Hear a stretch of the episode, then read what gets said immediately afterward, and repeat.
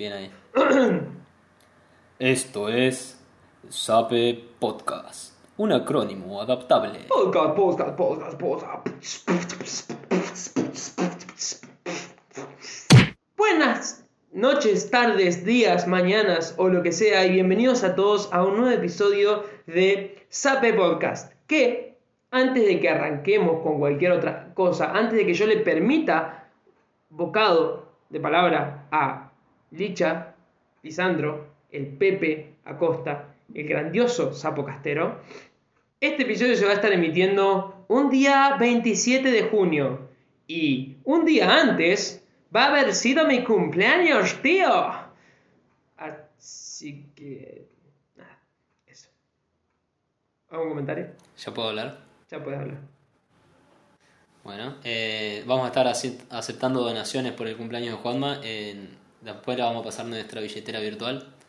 Por PayPal, por Skrillx, por eh, Cryptocurrency, por Binance. Che, Aceptamos viste que todo. cuando que dicen que si, mm, si te desean feliz cumpleaños antes de tu cumpleaños es mala suerte. ¿Qué pasa si vos me dijeras ahora feliz cumpleaños, pero porque el episodio se va a emitir globalmente el 27, o sea, ya va a haber pasado mi cumpleaños? Pero me lo estaría diciendo ahora. A menos No, que yo prefiero, prefiero que no. Mejor dejémoslo para el- la próxima. Igual no te Pero escuché, así que puede ser que lo hayas dicho en ese momento y no lo sabía. Qué emoción. Ah, bueno. Voy a tener que escuchar el capítulo para saberlo. Qué ganas. Qué apuro. Bueno, entonces, ¿de, ¿de qué vamos a hablar en el capítulo de hoy de Sape Podcast? Bueno, una, eh, una vez, creo que fue el año pasado, eh, bah, fue el año pasado, no sé cuándo, estaba, ¿querés subir un poquito? ¿Eh? Le estoy compartiendo pantalla. Juanma tiene el machete y ¿cómo es? Y bueno, no estoy, se colgó haciendo otra cosa y no puedo ver el machete. Le estoy compartiendo pantalla y no Eh, sube. machete de disparadores es. Bueno, bien, ajá, claro. No, bueno, estaba el año pasado con la mini pimer haciendo. Pensé que estaba ahí en, en el machete, estaba. Estaba, ¿qué estaba haciendo con la mini pimer? Pero No, no, no dice no, nada. parece. Bueno, vamos a suponer que estaba haciendo hummus. Pasta de maní, Estaba haciendo un eh, delicioso hummus, una deliciosa pasta de maní está, me gustó. eh, casera, Ujú, sin aditivos. ujú. Cuando me di cuenta que el, el envase de la mini pimer, ¿viste? En el que gira toda la mezcla. Sí. Porque, ah, me faltó decir, mi mini pimer viene con un aditivo, digamos, que pones la mini pimer, eh, pin- mini pimer en un aparato que es como la procesadora, como una procesadora. Claro, para no Bien. tener que usarlo adentro de un vaso o algo de eso, tenés un lugar que te Claro. cierra, digamos. Y el, el envase que tiene tipo procesadora tiene como unas aletitas a los costados por adentro, como para el costado. Entonces cuando gira la comida, la comida choca contra esa aletita hace una turbulencia que hace que se mezcle mejor la comida y que la puedas procesar mejor. Y dije, uh, qué loco, mirá lo que se pusieron a pensar, una boludez que, qué fina. Y después charlando con Juanma, me contó que el papá de él, que es ingeniero eh, químico nuclear industrial, que no, algo de eso, eh, o sea, como que se da cuenta de esas cosas. Cuando hacía licuados cuando eran más chicos, metía un palito un poco en la superficie de la licuadora para que se haga esa turbulencia también, eh, pero manualmente. Y de O paso, sea, estos locos como... y de paso saborizaba la, la, el licuadito con un- una ramita, digamos. Un sauce. Ah, pa, bien. No, pero lo hacía para eso, claro, cortaba el, el, la- el giro, el vórtice, digamos, que se genera en la licuadora para que genere esa turbulencia y que todo se meta adentro de la y caiga de pecho en, la, en las hojas, en las cosas que giran abajo y. Claro, por ahí te queda, por ejemplo, en la de la pasta de maní, te quedan unos maní que están sin, sin trozar y cuando chocan contra esa turbulencia, sale del lugar en el que estaba y empieza a circular por una parte que es más probable que le pegue la, la cuchilla. Ajá. Antes de que pasemos al, al título, para que, que puede ser, para que se entienda que, digamos, la- las cosas no se trituran por estar girando. Se- bueno, un poco sí, un poco se, se diluyen, pero se trituran porque pegan en la hoja. Y si justo un tamaño Claro. queda en el, en el lugar justo y con el tamaño justo para estar girando y en- todo el tiempo en el mismo lugar, nunca se va a procesar. Digamos, va a mantenerse ahí en esa posición, le va a pasar todo el resto por alrededor, pero no va a pasar nada. Entonces, al chocarse, se pierde esa, esa, ese giro constante y ahí cae para adentro. ¿Te aseguras de eso? digamos. Si quieren, les podemos hablar un poco de fluidos, que pero Sí, claro, que tanto sabemos. Pero bueno, decías, eh, hoy vamos a hablar de ingeniería de las pequeñas cosas o ciencia de las pequeñas cosas. Claro. Y bueno, cuando le contesta a Juanma, me dijo, ah, mira, a Juanma le encanta usar... Va, no, no es que le encanta. Tiene un problema, una condición, usa mucho talco. Soy fan, soy declarado fan del talco. Porque sufrí mucho de hongos en los, en los pies, así que toda mi vida, así que encontré la fantasía del talco. Bueno, ¿y ¿querés contar lo que descubriste del talco? Claro, Consumidor eh, adicto del talco. Podríamos meter un chivo acá de un- una marca de talco a ver si te re- regalan un tachito o algo. talco más, el talco para tus pies. Recomendado por Juan. Como no saben, cuando vivimos juntos con Juanma, el año pasado con Juanma vivimos juntos un tiempo. Por ahí salía descalzo de la pieza que se estaba por ir a, trabajar o iba a salir a la calle. Quedan todas las patitas marcadas de talco en la casa. Pero eso no Era es lo peor. Lo peor es que vos tenías talco, que creo que había quedado cuando te vivías con tu hermana, y había quedado ahí, y nadie lo estaba Ah, usando. yo tenía hacía como. Hace como dos años que tenía dos tachos de talco casi intactos. ¿Y cuánto- Que no los usaba. ¿Cuánto tiempo viví yo? Como creo que 3 o 4 meses, y tuve que ir a comprar mi propio talco. O sea que en esos 3 o 4 meses Sí, a, a los dos meses. tuve que gasté los- todos los talcos que había en todo baño ahí, y tuve que ir a comprar el mío. Em, pero sí, vamos a hablar eh, de la ciencia, de las pequeñas cosas, que son estas cosas que vos ves y decís, ah, mira qué importante que se hayan ocupado de ese detalle. Y yo, viendo, eh, comprando este talco que, que se me había terminado en la casa de Licha, cuando voy a recargar, compré el recargable para, porque sabe podcast siempre se preocupa por el medio ambiente, em, para recargar la- mi botellita. Para, para recargar la botellita del talco compré el repuesto y cuando lo lleno veo que llega hasta la mitad. Y digo, no puede ser, que hijo de mil, o sea, te, te, te recagan con el, con el talco. Bueno, pasó. Em, y resulta que después de un tiempo voy a visitar a mis papás y le- le- no sé por qué salió la charla del talco, porque soy fan del talco, entonces hablo con todo el mundo de talco y salió la charla del talco con mi, con mi con mi mamá, que le mando un saludo muy grande. Ya hablamos de mi mamá y mi papá en este capítulo, así que la familia López presente. Em, mi hermana no vale. Mi mamá y mi papá no usan tanto talco como vos, pero mi mamá usa. Tomás, ahí está. Hablé también de mis viejos. Bueno, salteamos a todos los hermanos porque los hermanos no valen para nada. Eh, le comentaba a mi, a mi vieja esto. Me dice, no, no, no, pero pará. Si vas al super vas a ver que todas las botellas de talco están hasta la mitad. Y fue como, mmm, qué raro. O sea, no van a estar cagando con algo tan importante. Eh, mi suposición, y esto es una completa suposición porque la verdad que nunca lo investigué y no sé si lo podría investigar, es que, viste que el talco es, eh, las partículas son muy chiquitas y entonces si vos, por ejemplo, apretás el- la botella de talco, sale todo para arriba y queda flotando ahí en el aire y chau, perdiste talco. Entonces, cuando vos volcás talco en algún lado y lo volvés a dar vuelta, seguramente quedan un montón de partículas flotando adentro de esa, de esa botella. Si la botella viniera llena, cuando vos das vuelta, das vuelta para apoyarla después de haberte servido talco, eh, todas esas partículas flotarían hacia afuera del envase y perderías talco. En cambio, llenando hasta la, mitad, o bien, no podemos pensarlo, en vez de que te lo llenan hasta la mitad, que te hacen la botella más grande, para que ese talco que queda flotando, quede flotando, pero adentro de la botella, del contenedor, y después de a poquito se, se, se- se deposite de vuelta y no pierdas talco. Así que, Claro, porque imaginemos, vos tenés la botella de talco con los agujeritos arriba, ¿sí? Y tenés talco, hasta ponele que dos tercios talco, un tercio aire. sí, Entonces cuando lo das vuelta, te tirás talco. Cuando lo diste vuelta para que salga el talco, ¿qué pasó? El talco se vino contra las ranuritas, para, se vino para abajo, sería la parte de arriba de la botella, ujú, y en el culo de la botella quedó el aire, que estaba arriba. claro, Entonces vos cuando apretabas, ¿qué pasa? El aire, estás apretando el aire que quedó en el culo y empuja el talco. Cuando vos lo das vuelta, ¿qué va a pasar? El aire que es- se había ido para abajo se va a ir para arriba. Y cuando vaya para arriba es como, es un movimiento violento. El aire pasa así, ¡fuf! por el medio del talco. Entonces el aire quiere salir de la botella. No es que llega hasta el límite donde están los agujeritos del tal- de la botella. ¡ap! Hasta acá llega. Sale de largo el aire. Entonces cuando sale de largo, se lleva consigo mismo la, un poco de, de talco. Claro. Entonces, si vos no tuvieras espacio para, digamos, eh, contener esa... Me salen en inglés las palabras. Ese estallido, digamos, de aire. No es algo tan loco, tan estallido, tan violento. Pero si no tuvieras ese espacio para, eh, ¿cómo se dice? Ecualizar la fuerza de ese aire que vuelve, te saldría un montón de aire más con un montón más de talco. Claro. Y perderías mucho talco en las primeras servidas. Eh, entonces, eh, defendiendo a la industria talquera, eh, Sabe Podcast hace su, su declaración. No te traen talco de menos, te traen botella de más. ¿Podemos decir como tabacalera? ¿Decir industria talacalera? Tal, Como la industria tabacalera del tabaco. tal, tal, tal, tal, tal, con la- Yo decir industria talacalera. Tal calalera. No sé, puede ser, me gusta.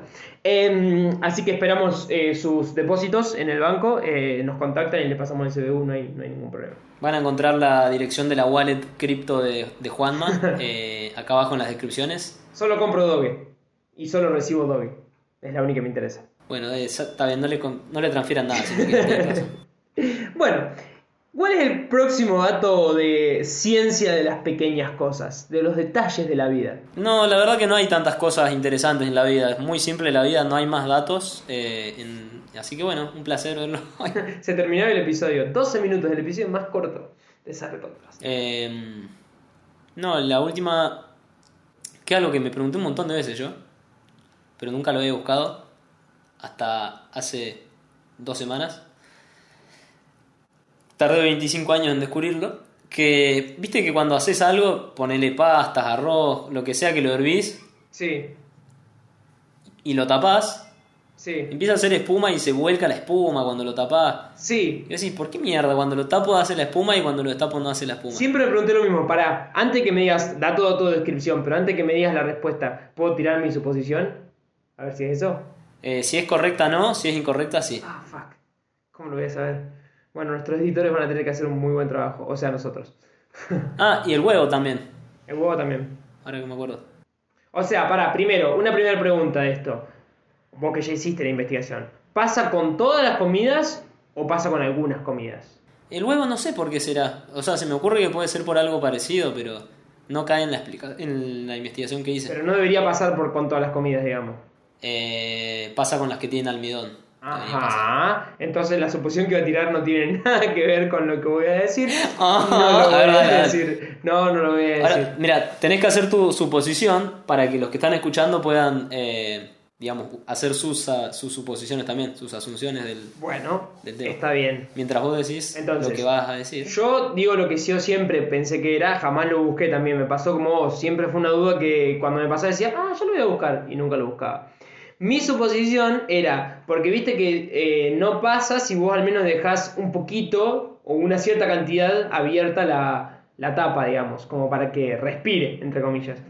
Eh, mi suposición era que cuando vos no, no está lo suficiente abierto o está directamente cerrado, em, el vapor se empieza a concentrar adentro de la tapa, se, se aumenta la, la- presión y por lo tanto aumenta el, calor en ese aire va- con vapor y eso hace que, hierva más la superficie inmediata del agua, digamos, hasta que rompe un hervor fuerte. Pero lo que siempre me quedó duda de eso es que si hay más vapor sería más difícil también que hierva el agua, porque por, por la, por la eh, dificultad, o sea, por la, ¿cómo se dice? Concentración, eso. Entonces, ahí estaba mi, el punto débil de mi suposición. Pero eso es lo que yo siempre pensé que, que pasaba. Claro, la, la presión parcial de vapor de agua en, en ese micro, Claro. microambiente. Claro, exactamente. Una. Eh, bueno, pero aparte del otro problema que tenés es que del- el agua no hace espuma, porque sí. Viste, cuando la- sale la tapa sale con espuma. Y el agua no genera espuma. Claro, claro, es verdad. Vos podés hervir agua para el mate dos horas y no genera espuma. Va a ser una burbuja enorme Claro. que si te acercás te revientan la cara, pero no, no hace espuma. Claro. No te vuela la tapita del. Sí, del- además ¿no? yo muchas veces he dejado hirviendo, ahora que lo pienso, ¿no? Muchas veces he dejado hirviendo agua mucho tiempo en el, en la, en el horno así, y pues me, me olvidaba de poner los fideos o lo que sea, y no pasaba eso, digamos, sin haber puesto Oh. nada. ¿Tratamos de ir por la explicación larga o por la corta? Vamos por la explicación corta primero, y después completamos con la larga. Esa va a ser el... Excelente, porque no hay explicación corta. Ah, mortal, me encantó. No, bueno, porque, como dijimos, almidón, cuando metes la- las pastas o el arroz o cosas que tengan almidón, cuando se empiezan a hervir empiezan a absorber agua y cuando se mete el agua van, van liberando partículas, van liberando proteínas y van liberando almidón y van liberando eh, No, básicamente proteínas y almidón. ¿El almidón es una proteína o es un carbohidrato? El almidón es un carbohidrato. Bueno, van- es verdad, van liberando las dos. Y esto como que hace cosas en el agua. Eh, y naturalmente el agua cuando vos empiezas a hervirla, se hace- hacen burbujitas, viste, de, de la ebullición. Claro. Pero apenas llega a la superficie se rompen las burbujas. Y acá se pone la explicación larga. Porque como el agua es polar... eh, no, bueno, no vamos a ir con la larga. No, sí, sí, pero. Ah, no, pensé, perdón, perdón, te tiré. Pensé, que iba a decir no porque era muy larga. No, no me acuerdo que tenía que ver que fuera polar, boludo, pero... Sí, lo, lo que está Pero polar es, es estos últimos días de invierno, man. Está polar. No, bueno, básicamente, volvamos. Metés el agua. Sí. Eh, metés la- las pastas en el agua hirviendo. Sí, Se hidratan y liberan almidón, Sí. entre otras cosas. sí. El agua cuando empieza a hervir hace esas burbujitas. ¿Y qué pasa? El almidón se va para arriba, empieza a flotar ahí. Y cuando la- el agua llega a hervir sobre la superficie, como que contienen la burbuja, no permiten que se reviente. Ah, claro. Entonces, cuando vos la tapás, o sea, si vos no la destapás, si vos la tenés destapada, digo, o tenés el fuego bajito, el ritmo al que se calienta el agua que está en esa superficie no es lo suficientemente alta. El ritmo al que se calienta el agua que está en la superficie no es lo suficientemente alto como para que las burbujas eh, excedan, se exceda la generación contra la destrucción de las burbujas. Claro. ¿Se entiende? Claro. En cambio, si vos pones fuerte la, la hornalla y lo tapás, no dejás que se escape el calor, entonces se generan mucho más rápido las burbujas porque hay más- mayor calor y no se llegan a liberar. Por Claro. esto de que, como decís, algo de lo que decías vos, le estás tapando, no se, no se permite que baje la temperatura y no se permite que se ventile. Entonces está todo encerrado ahí. ¿Y qué pasa? Hay más vapor, en más burbujas más grandes, se empiezan a agrandar, agrandar, agrandar y empuja, y empujan la tapa. Es una retroalimentación positiva. Positiva. Entonces, si vos pusieras tapada, pero con la hornalla ba- bajita, no pasaría. Mira, claro, porque a mí me ha pasado, por ejemplo, en algunas ollas más chiquitas, no sé si el tamaño tendrá que ver, que incluso destapado me pasaba, destapado del todo y tenía que bajar el fuego porque si no, o bancarme que, Claro. que- Claro, por ahí no está tapada. Lo que hace que esté tapada es que lo ayuda más todavía. claro. Pero si no está tapado y vos le pones el fuego fuerte, puede pasar lo mismo, de que se generan burbujas más rápido de lo que se destruyen. o sea, tan mal. Con el agua no normal no pasaría porque apenas llega a la superficie de la burbuja, no tiene un aglutinante, digamos, y se rompe. En cambio, esto es como una como si fuera una capa de plasticola que está arriba Claro, claro. Que lo va haciendo. Que ayuda a la tensión superficial de la, del agua que, que genera esas burbujas. Exacto. Más próximamente en Sabe Podcast. ¿Vamos a hablar alguna vez de tensión superficial? Porque nunca la entiendo muy bien. Eh, Estoy al horno si tengo que hablar de tensión superficial porque nunca la entiendo muy bien. Eh, pero bueno, volviendo al tema, no, no estaba tan errado. No estaba tan errado en lo que yo decía. O sea, estaba más o menos errado. Más o menos bien, más o menos mal. o sea, disminuye. Aumenta la tensión superficial de la- del agua, claro. Claro, me, gen- me genera... O sea, si tuvieras un surfactante... no- Claro, si le echaras unas gotitas de detergente. ¡Oh! Y te hará muy mal. Ah, bueno, pero, uh, me acabo de acordar algo. eh, no sé si vieron alguna vez que por ahí en una bandeja tenés agua. ¿Viste la, la bandeja del horno cuando la sacás que hiciste algo que tiene un poco de grasa? Sí. Por ahí la estás lavando y queda agua, Sí. con un poquito de grasa. Sí. Y se ve cómo está la grasa por un lado y el agua por otro. Vos le tirás una gotita de detergente, o le haces así con los. le tirás una, así, una salpicada con los dedos con detergente, con espumita, y ves cuando donde caen las gotas de detergente o de espuma, hace como una aureola grande que se expande de la nada, que es por esto de la tensión superficial. Ah, mira. Pero no...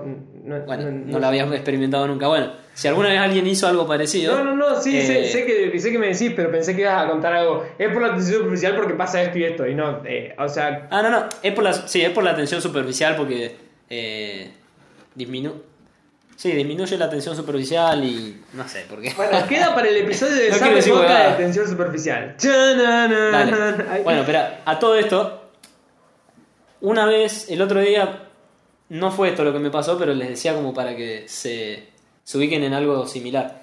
Tenía en el borde de la, de la bacha de la cocina un poquito de agua que se había juntado. ¿Viste cuando queda como un charquito pero cerrado? No queda mojada la, Claro. la mesada. Claro, Que se ven los bordes del agua. sí, sí, sí.